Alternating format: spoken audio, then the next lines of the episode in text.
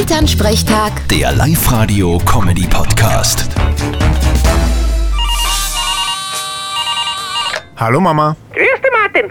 Sag einmal, hast du große Pupillen? Die Frage habe ich mir ehrlich gesagt noch nie gestellt. Wieso leicht? Ich hab gelesen, dass Menschen mit größeren Pupillen anscheinend intelligenter sind. Aha, interessant. Und wer sagt das? Ja, da hat in Amerika eine Studie gegeben drüber.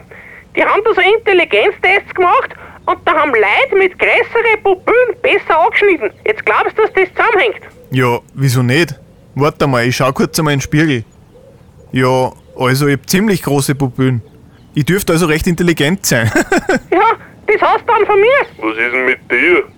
Schau dir mal meine Pupillen an. Die sind auch sehr groß. Ja, das kann ich nicht beurteilen, weil bei deinen Schweinsaugen sieht man's nicht gescheit.